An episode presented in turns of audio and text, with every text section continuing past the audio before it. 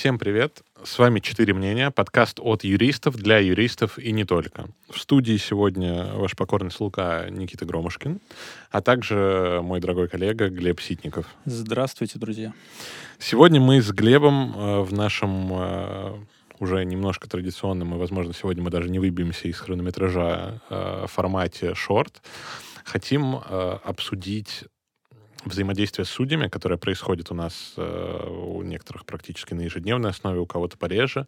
Какие бывают э, типы судей, да, как мы, ну, понятно, что нет такого прям строгого типирования судей, но как, как можно их воспринять, как э, с ними лучше взаимодействовать, а возможно и хуже взаимодействовать, как э, понимать, что судья думает в тот или иной момент, и, возможно, как подстроить свое выступление или написание своих позиций, чтобы судья лучше воспринял эту информацию и вынес решение именно в твою пользу. Поэтому оставайтесь с нами, будет интересно.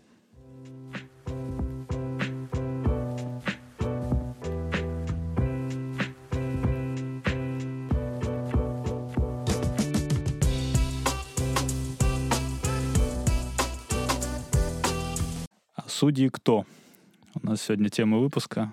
А, я предлагаю, конечно, исходить из того, что мы будем говорить об абстрактных типах судей. Конечно, мы будем использовать какие-то примеры, с которыми сталкивались лично, но, наверное, мы не будем называть их конкретно, потому что, несмотря на то, что обсуждать мы их будем с точки зрения того, как поведение судей разных по характеру, по темпераменту, по, не знаю, скорости восприятия влияет на процесс — тем не менее, речь пойдет о каких-то личных качествах, поэтому обойдемся без фамилий.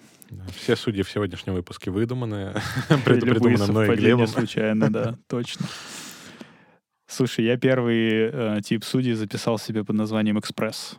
Экспресс? Экспресс. Ой, это я, я да, я угадаю. Это да. те судьи, к которым ты заходишь э, и примерно через полторы минуты выходишь, потому что им ни, никого не интересно слушать, и они уже все знают, совсем ознакомились и вообще с решением готовы уже выйти. И прения твои никому не нужны тоже. А, да, да, это именно такой тип, я подразумеваю. Мне кажется, что это очень сильно распространенный тип, но в пределах э, Мне кажется, это очень распространенный тип в пределах апелляционных инстанций. Даже в пределах больше. апелляционных инстанций, да, это такой экспресс, но, не знаю, тут сложно. Иногда... У меня бывали в апелляции, на самом деле, даже в девятом арбитражном суде э, апелляционном, который, который как бы является цитаделью экспресс-правосудия.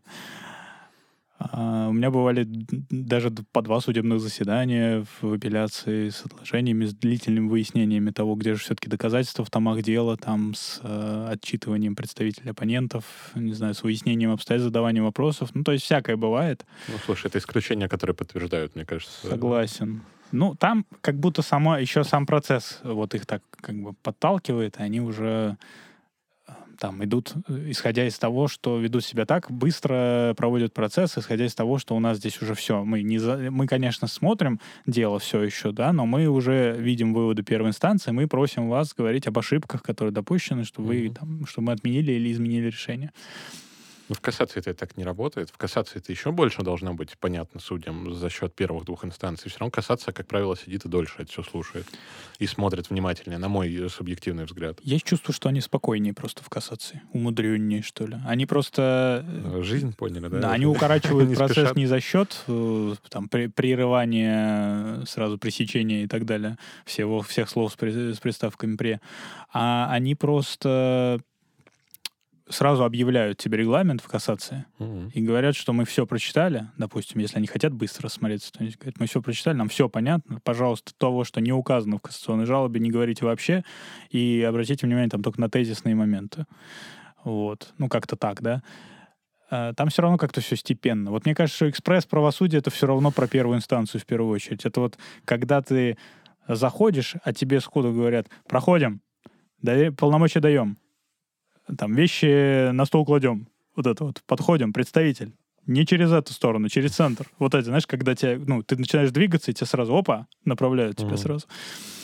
Вот. И, э, или когда, ну, наш любимый пример, да, вот это вот. Э, в прениях есть что сказать? Нет, все, суд, суд уходит на решение. Но если успеть, а, пока она не успела сказать, что в прениях кто-то будет выступать и суд ударяется, что-то свое вставить, им приходится слушать, кстати. Хорошо, что с ними делать, с такими судьями? Как себя вести, чтобы эффективно участвовать в процессе?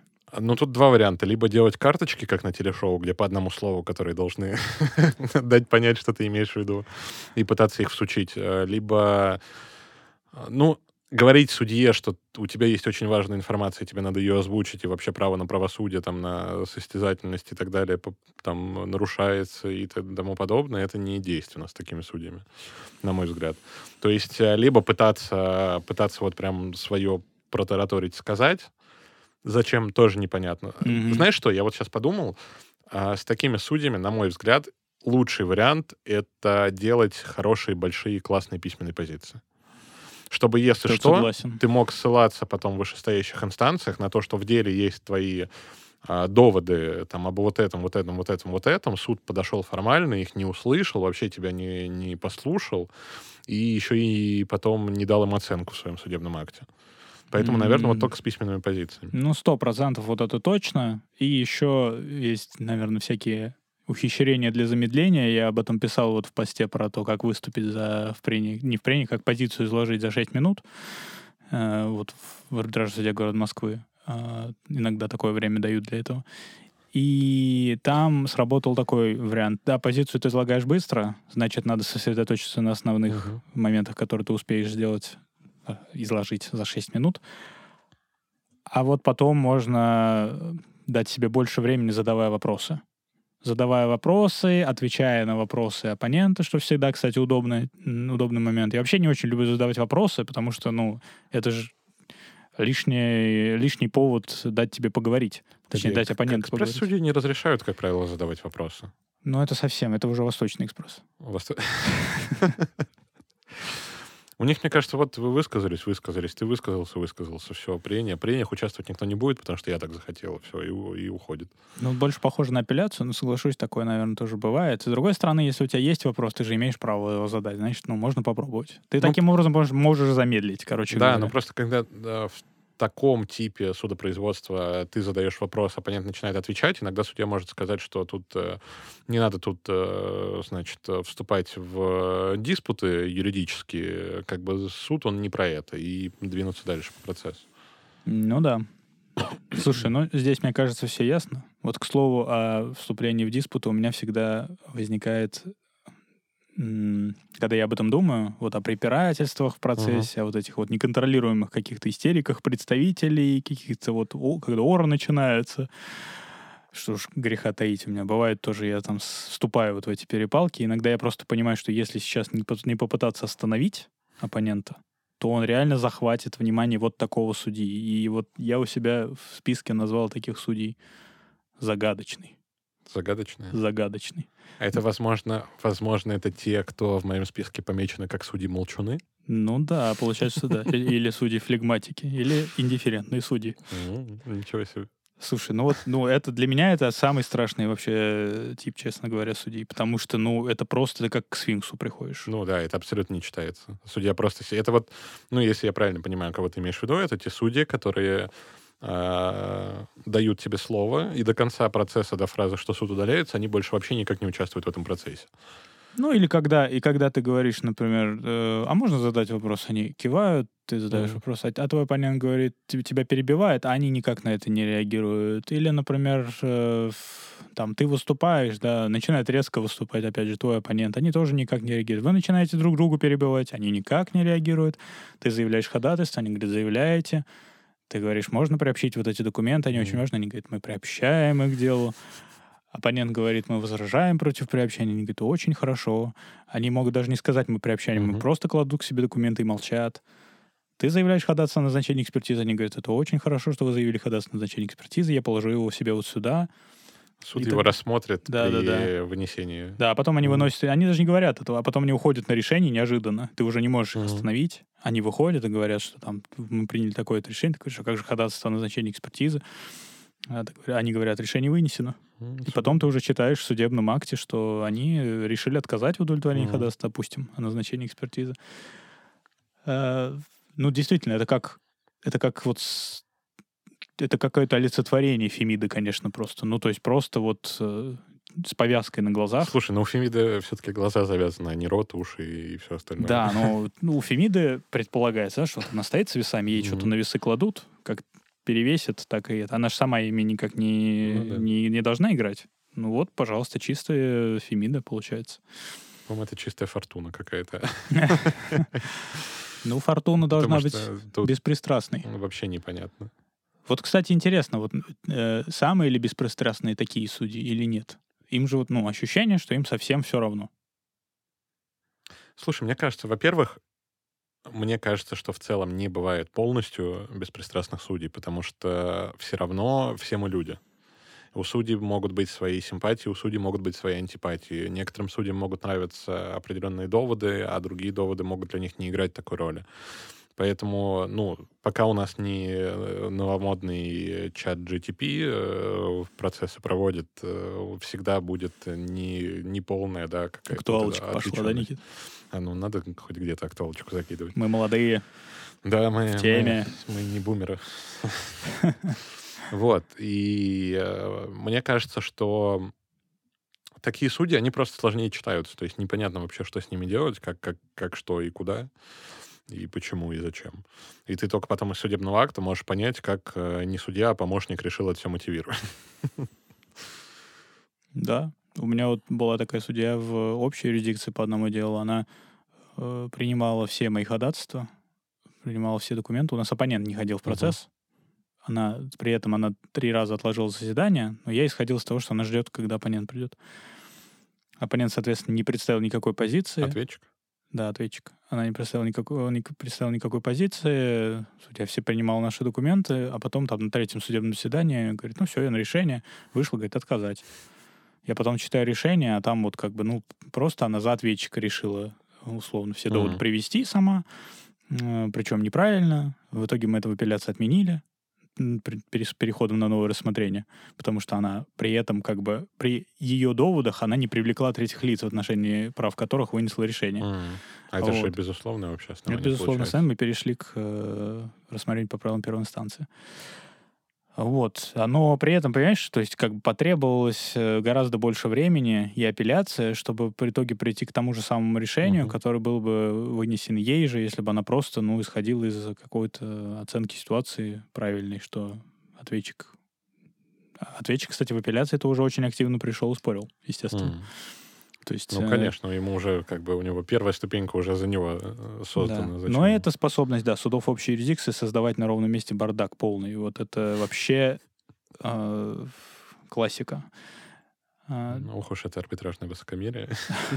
Не, слушай, ну я, у меня не так мало, на самом деле, судов общей юрисдикции, чтобы я прям себя мог отнести к тем, кто только в арбитражные суды ходит угу. в экономическим спорам, потому что, ну, я пока не отказался, понимаешь, от, uh-huh. от ведения дел в общей юрисдикции. Я думаю, что я когда-нибудь это сделаю, потому что ну, они меня доводят, конечно, до, до ручки уже просто. Они рассматривают ходатайство об обеспечительных мерах только в беседе, uh-huh. поданной вместе с иском. До этого, когда ты подаешь иск и звонишь им, говоришь, а, смотрите, прошло там три дня условно, ходатайство по ГПК рассматривается в течение одного дня. Что такое? Они говорят, как это мы иск-то еще не приняли? Производству. Но мы не будем рассматривать пока ходатайство Я говорю, ну хорошо, когда примете, рассмотрите, там, пять дней, вот это все. Иск принят к производству, назначена беседа, uh-huh. ходатайство не разрешено. Звонишь, спрашиваешь, ну, теперь в чем дело? Они говорят, ну, на беседе. Все будем рассматривать. Я говорю, может быть, уведомим еще всех об этом? Они говорят, ну да, уведомим. Отложим беседу, но чтобы точно со всеми побеседовать. А там же бывает, что они еще без движения оставляют, там Слушай, тоже таких же в своей бывает столько чудесных вещей, мы как-то в общем, было банкротство мужчины.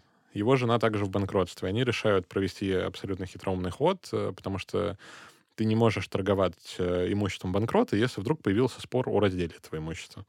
Они подают в суд э, московский общей юрисдикции иск о разделе имущества. Туда приходит э, полный набор, там очень активный был процесс, там были два арбитражных управляющих, представители двух должников, там что-то пачка кредиторов, человек 4 или 5 или 6, что-то около того и так далее. И судья, а, ну, видимо, для нее в целом это в новинку все и достаточно интересно. Судья решает такую, такую вещь сделать. Значит, она говорит, окей, вот вы пришли кредиторы, вас надо привлечь. А давайте мы привлечем еще и других кредиторов. Я говорю, уважаемый суд, все, конечно, понимаю, но у нас их типа около 50. Кого мы будем привлекать? Всех? Она говорит, нет. Давайте мы привлечем только тех, кто взыскивал долг в нашем суде. Но это Соломоново решение. Я говорю, уважаемый суд, а почему, ну, как бы, она такая, ну не всех же привлекать. Я говорю, ну да, действительно, можно привлечь только тех, кто здесь судился, им ходить, видимо, ближе. Ну, не знаю, странные вещи такие Ну бывают. вот, вот так, да, вот так все происходит. Вот. Но, слушай, что делать с судьями, которые вот, э, как мы их назвали, в общем, загадочные... Э, молчуны, да. Загадочные молчуны, давай так, да. Да Мне не... кажется, что, ну, во-первых, вот всегда со всеми, со всеми типами судьями работают правильные процессуальные документы писать, угу. чтобы все фиксировалось на бумаге, заставлять их приобщать это. Кстати, вот, это важно. Иногда судьи молчаны, не берут молча документы и все приобщают. Они их берут молча и не приобщают. И не приобщают, да. То есть надо добиться того, чтобы документ попал в дело. Для этого, на самом деле, желательно подавать его через канцелярию, а не угу. в суде, не в, не в заседании. Потому что через канцелярию документ точно попадает в дело. Ну, опять же, в судах общей юрисдикции бывают разные вещи. Ну, давайте исходить из арбитражных судов подаете через мой арбитр, все, в электронном виде документ точно попал в дело, все он там. Ну, не точно, погоди. Если судья тебе откажет в приобщении, он туда не попадет. Но Конечно, он хотя бы, хотя бы след. рассматривается у него, на... у него хотя бы след появляется. Да, да я в этом смысле, да, что ты, опять же, можешь обжаловать, в том числе в той части, что тебе там uh-huh. отказали в приобщении документа почему-то, или не удовлетворили ходатайство. То есть ну, нужно заявить ходатайство так, чтобы ты потом мог его найти в деле, в апелляции, uh-huh. и сказать, что вот его не удовлетворили. Ну и, пожалуй, на самом деле вот с ними можно быть посмелее, потому что когда судья вот такого типа, он не реагирует остро на, скажем так, чуть более дерзкое поведение. Угу. Он реагирует на него так же индифферентно, как на любое другое. Поэтому можно давить чуть сильнее. Ну, понятно, в пределах э, уважения к суду и все такое. Э, и к оппоненту тоже. Э, но, в общем, заявляя ходатайство, просить, указывать на, допустим, нормы угу. конкретные АПК, по которым нужно сейчас какое-то действие совершить э, спрашивать, допустим, а вот оппонент там, представил то-то, а там вот есть эти, а можно я посмотрю документ, который представил оппонент? Потому что у таких судей бывает, например, совершенно спокойно, что оппонент дает документ прямо в судебном процессе суду, копий никаких не дает э, представителю другой стороны, и никто на это не обращает внимания, пока ты прям сам об этом не скажешь. Тогда они нехотя дают тебе, допустим, его посмотреть или говорят, ну, откладываемся тогда, а вы направляете. Да. да, вот так. Ну, в общем, нужно проявлять больше активности. Я думаю, такой совет, да? Ну, слушай, да, на самом деле, если тебе не мешают судья э, активничать, то почему бы и не активничать? Ну, у тебя кто следующий записан? А у меня судья истерика. А, ну это... У меня, наверное, такие называются командир. Командир? Командир. А, мне кажется, не попали. У меня прям истерика. Прям совсем истерика? Прям, прям, прям вообще совсем. Это прям, а, ну, например, а, кричать на свою помощницу, которая вышла звать людей в заседание, орать на нее, что она опять тупая не поняла, что надо звать такое время, а не другое.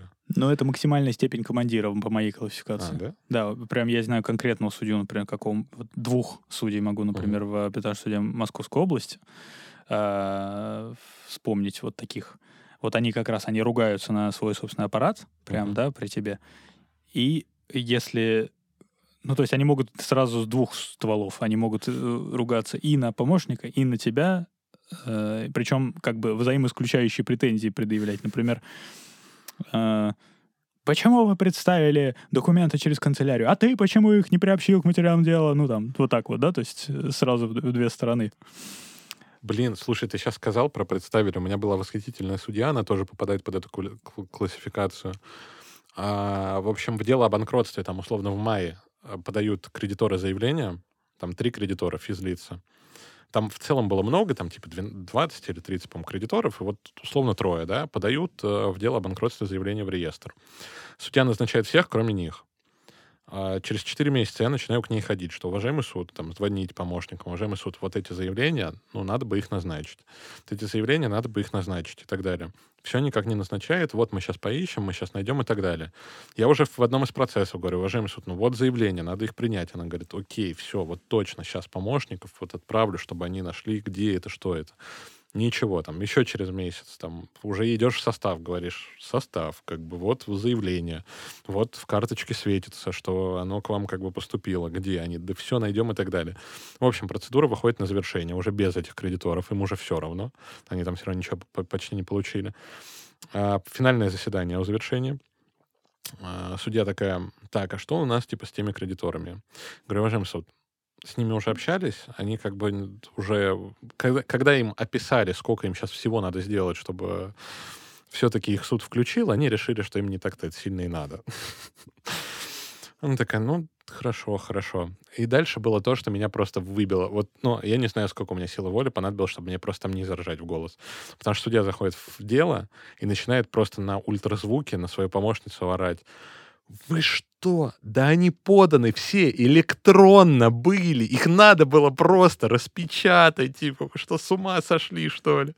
Я, вот, я встаю и думаю, блин, вот какой судья, такой и состав. Потому что ни она не посмотрела, что надо просто распечатать, да, ни состав не понял. Они, что они искали все эти полгода? Что они там делали? И потом я вышел из кабинета, у меня там было через три заседания еще одно у нее. 40 минут она о чем-то орала просто на свою помощницу. Типа, вот прям белую. Ну, может, накопилось.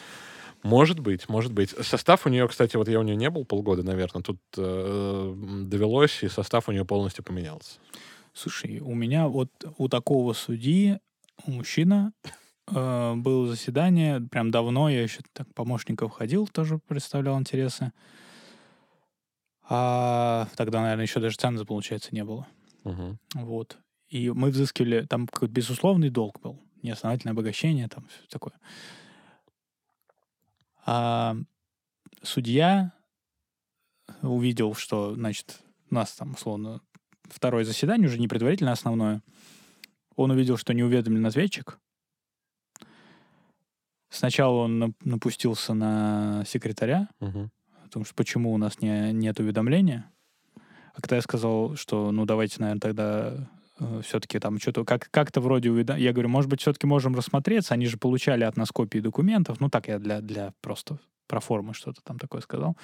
И тут он уже он мне предъявил, что мы, как истец по иску о взыскании безусловной задолженности, не пытаемся добиться того, чтобы ответчик явился в суд. Угу. Ведь это нам надо. Я говорю, уважаемый суд, а вы уверены, что нам надо?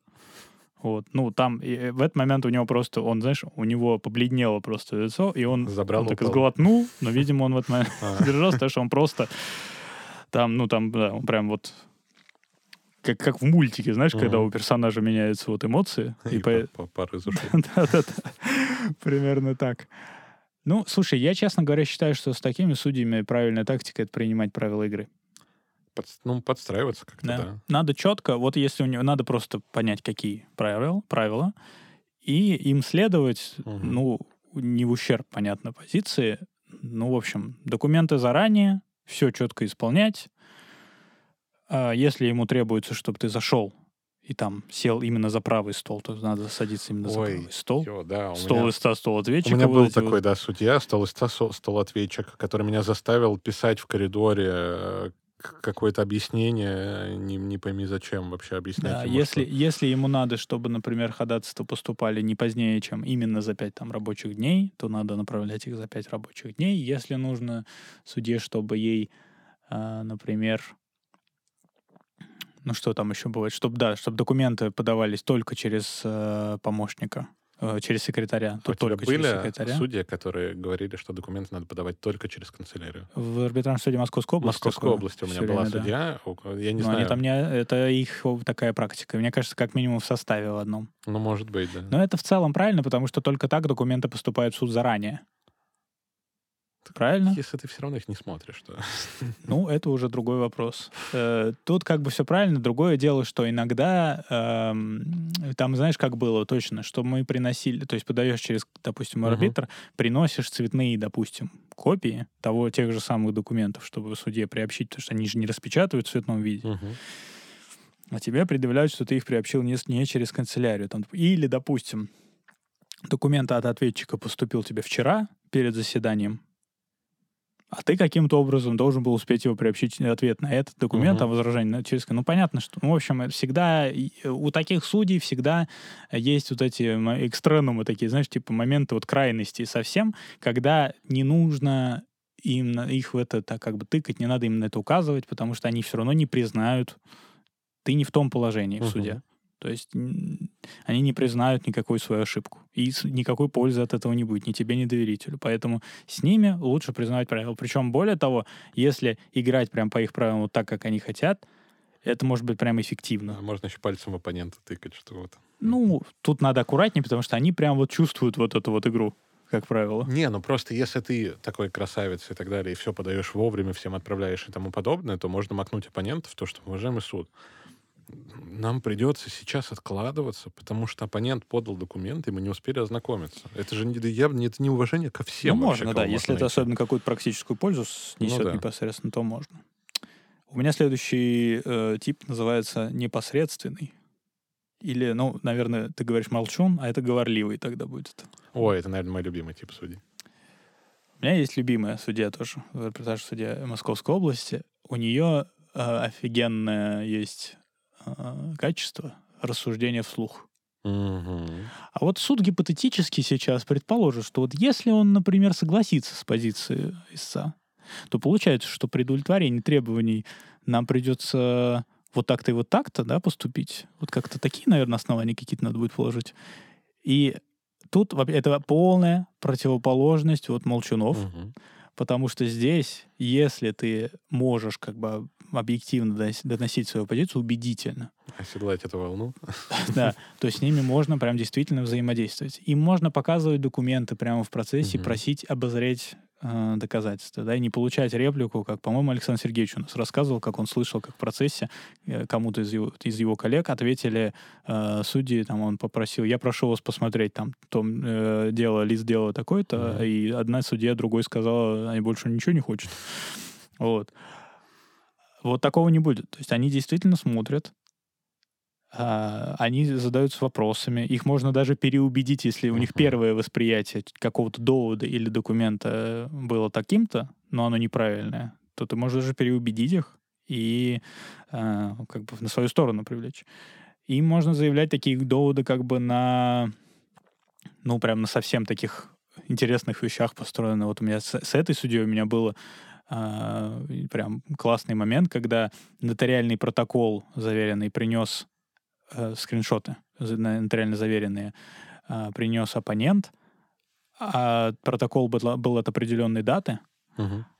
а при этом в скриншоте был э, этот, как это называется-то, ну, в общем, э, гаджет, это, наверное, называется погоды внутри, внутри вот uh-huh. почты. И на, на этом э, гаджете погоды была другая дата. Причем как бы более э, поздняя, что ли. Uh-huh.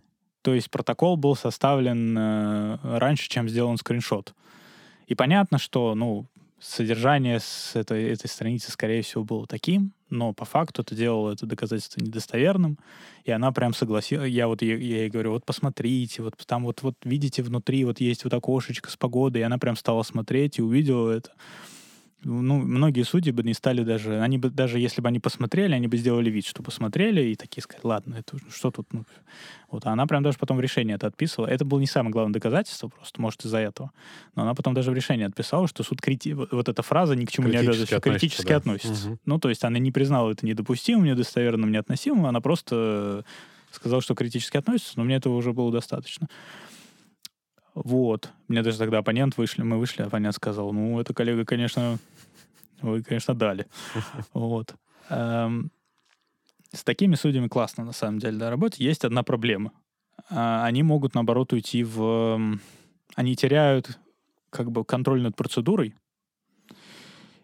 ну и ты же не один такой умный. Если угу. оппонент также эффективно с такими судьями работает, то тут уже вопрос, кто как кто, кто, кто привлечет да. да, быстрее, да, ну, внимание. Ну, знаешь что, вот таких судей, у меня была судья такая в Москве, она тоже вот, э, у нее была такая тема, что так, давайте предположим, Вот если вдруг то-то, то-то, если вдруг вот это, вот это, и выносила вообще абсолютно непрочитываемое решение в итоге.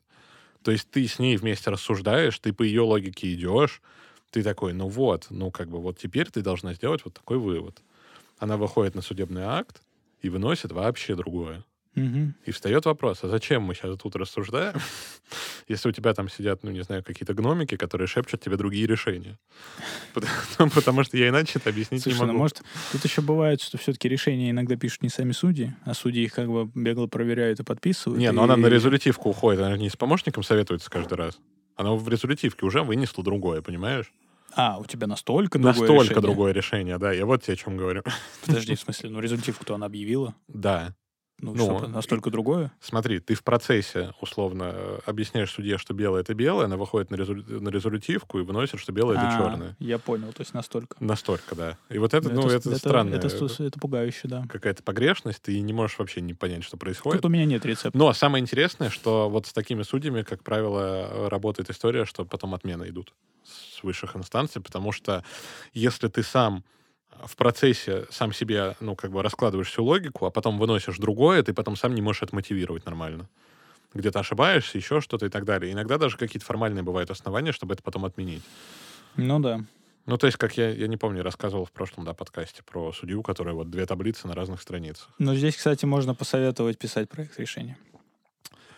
А, да, как вариант. Как, слушай, ну, по сути, это можно для любого судьи посоветовать. Писать проект решений и делать хороший процессуальный документ. Но невозможно же всегда писать проект решения. Вот, ну, возможно, конечно. Но, честно говоря, я вот к этому так отношусь, что, ну, как-то не должно быть такого, что ты всегда всем судьям пишешь проект решения. Как Да, будто бы. да. Но это же как-то неправильно. Это не должен же всегда делать работу, э, по сути, за суд. Понятно, когда там типовое что-то отписать, чтобы меньше работы было. Но ведь есть как бы дела, где Ну, Иногда дела, честно говоря, есть такие, что ты, да, ты свою позицию обосновал. Но отписать решение по этой позиции это немножко другое. И Ты как бы хочешь предоставить судье возможность э, согласиться, который согласился с тобой, э, самостоятельно это все проанализировать и отписать. Вот. Но это Ну, уже другой слушай, я в вопрос, этом принципе. плане в полупозиции, потому что я просто всегда судьям отправляю вместе с, доку- Полупозиция. да. Э, вместе с документами отправляю э, вордовский вариант э, отзыва или там иска или чего-нибудь, чтобы можно было копировать нормально не из PDF, а прям с Word. У меня остался последний тип, который я записал. И, честно говоря, я не уверен, что он прям существует. Но я его назвал идеальный. Идеальный. Идеальный. Ну, идеал недостижим для Владимира. Идеал, конечно, недостижим, но в целом, вот я, наверное, с самыми впечатлившими меня судьями сталкивался не в Москве. То есть там, где, там, где может быть, пять дел в день Мгм. у судьи и время, соответственно, рассмотрения, где у судьи достаточный, ну, это арбитражный суд должен быть, потому что у судьи достаточный процессуальный опыт и ну, правильный подход к процессу, э, знание процесса, контроль процесса и адекватный, спокойный подход к ведению дела. Вот в такой ситуации просто надо профессионально работать и все. Ты просто ты вовремя заявляешь нужные э, процессуальные документы, ты э, задаешь правильные вопросы в ответ на позицию оппонента, ты выступаешь тогда, когда это предусмотрено процессом, ты выступаешь в прениях и репликах, если это действительно нужно и действительно по тем обстоятельствам, по которым надо. Ты можешь заявлять ходатайство, которое ты не заявлял бы, в, точнее, тебе не удовлетворили бы в вот этих скоростных процессах, там из серии вызов специалиста для того, Мгм. чтобы э, он помог в рассмотрении вопроса о том, какие вопросы поставить перед судебным экспертом. Кстати, у меня размышляющий э, вот этот говорливый судья, про которого я до этого говорил, как-то мы ее уговорили, даже чтобы мы свидетеля допрашивали в процессе. Да. Ну, кстати, в арбитражном суде Московской области такие вещи вообще э, легче проходят. А это в Москве у меня было. Это в Москве, по-моему? Мгм. Вот у нас, э, даже не совсем у нас, я консультировал э, по делу, где другие коллеги вели, вели дело, и там вот отбрашивался, причем не один свидетель, а много. Там с тектуалкой связано было. А, бывает, видишь, и в Москве такое. Но вот я говорю, у меня, например, вот в Нижнем Новгороде, в Республике Мариэл, в... Вот сейчас в Казани, я сейчас еду в Казань, Мгм. С, со мной едут э, сотрудники-доверители. Мы везем туда роботы-тренажеры. Все имена Гошу. все должны знать, да. Мы будем прям... А судья сама э, с, даже предложила это и была очень удивлена, когда обнаружил, что в иске я, оказывается, написал заранее, что мы готовы предоставить... Мы делали контрольную закупку, и мы готовы предоставить образцы нашего товара и uh-huh. товара ответчика. Она говорит, а где вы это писали? Ну, иск там на 26 листов, честно говоря, я ее могу понять. Я нашел ей место, что вот мы закупали товарный накладной, она заложила себе этой закладочкой, я потом, uh-huh. когда знакомился с делом, увидел вот закладочки. И все, в следующий раз мы едем, будем прям демонстрировать ей э, вот эти товары. Они весят по 15 килограмм. И, ну, как бы мне сказали, конечно, что, естественно, вы сами их не повезете. Ну вот посмотрим. Я, я уже вижу лица приставов, честно говоря, на входе. Я даже, честно говоря, не то, что вижу, я пытаюсь представить, какое, э, какие они будут. А где ты будешь их протаскивать? Через рамку или через э, ленту? А там есть, по-моему, лента. Там есть это mm. такие да, аппараты. С... Ну, да, они не поместятся туда, мне кажется. Они такие маленькие для сумок. Поэтому, наверное, через рамку, ну, что сделать? -то? Скорее всего, будем звонить заранее в аппарат что помощник спустился и сказал, что это, ну, не сумасшедшие. Вот. Это а... Меня всегда прикалывает, когда даже там в Москве или где-то смотришь, как люди заходят там с, флип, с э, флипчартом, например, в процесс, где заранее все подготовлено, или тубус какой-то раскручивают, где какие-то тоже эти нарисованы. Любимая такая история, когда в арбитраж суд города Москвы пришли наши оппоненты с куском трубы. Такой, знаешь, ну, гнутая труба, как на водопроводную похожая, такая грязная, страшная. Э, это товар, который, типа, долго хранился где-то, и он, значит, они утверждали, что он некачественный.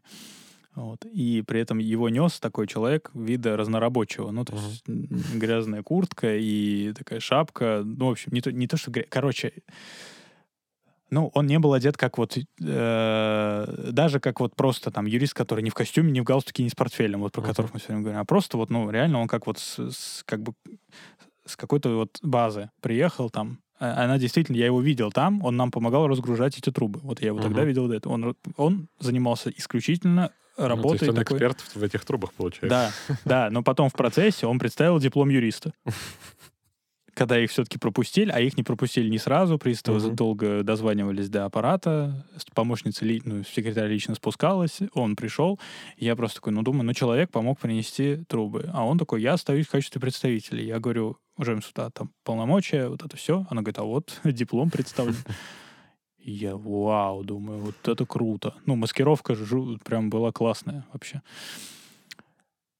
Так что да, вот так. Mm. Но даже, даже судья города Москвы, представляешь, трубы. Но она их вообще... А это как раз была судья Молчун. Uh-huh. Она на них даже не взглянула по итогу. Ну, То есть там была целая эпопея, чтобы да. их пронести туда но в итоге она даже на них не посмотрела. А здесь вот мне прям будет интересно, как это будет проходить, потому что оппоненты со своей стороны принесут свои тренажеры mm-hmm. тоже. А, причем я принесу их тренажер, который мы купили на контроле закупки, они принесут свои. И я уже объявил суде, что высока вероятность того, что то, что они принесут, будет, будет намеренно угу. отличаться от того, что у нас. Вот. Мы будем смотреть, как это все будет. Прям интересная будет mm. такая штука. Потом, потом Но это возможно вот только судьями, которые э, такие вот уровни. Если не идеальные, то они просто хотя бы спокойные, и у них угу. есть время. Размеренный, давай так. Угу. Вот размеренный судьи, без ну, крайности. Как и везде, получается, баланс — это самый, самый идеальный вариант. То есть все должно быть в балансе, не без перегибов.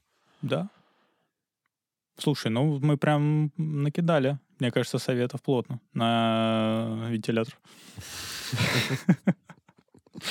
А, скидывайте этот выпуск своим а, любимым судьям в арбитражных судах. Возможно, кто-то из них сможет найти себя в этих описаниях. Но напомните, что все совпадения случаются. Да, все судьи придуманы Глебом. Да, лично мной. Я ни одного не видел, на самом деле. Спасибо, что послушали этот выпуск. Спасибо, что остаетесь с нами, слушаете э, наш подкаст, читаете телеграм-канал «Четыре мнения». Обязательно подписывайтесь на него в Телеграме. Также подписывайтесь на подкаст и ставьте лайки в приложениях, где вам удобнее всего его слушать, потому что он выходит практически везде. Apple, Apple подкасты, Яндекс Музыка, Google подкасты, где угодно. Поддерживайте нас э, своими реакциями, оставляйте комментарии, пишите, что вам интересно было бы, возможно, послушать, или как вам, э, какие у вас есть мнения по поводу того, что мы тут наговорили. И оставайтесь с нами. Всем пока. Всем пока. thank you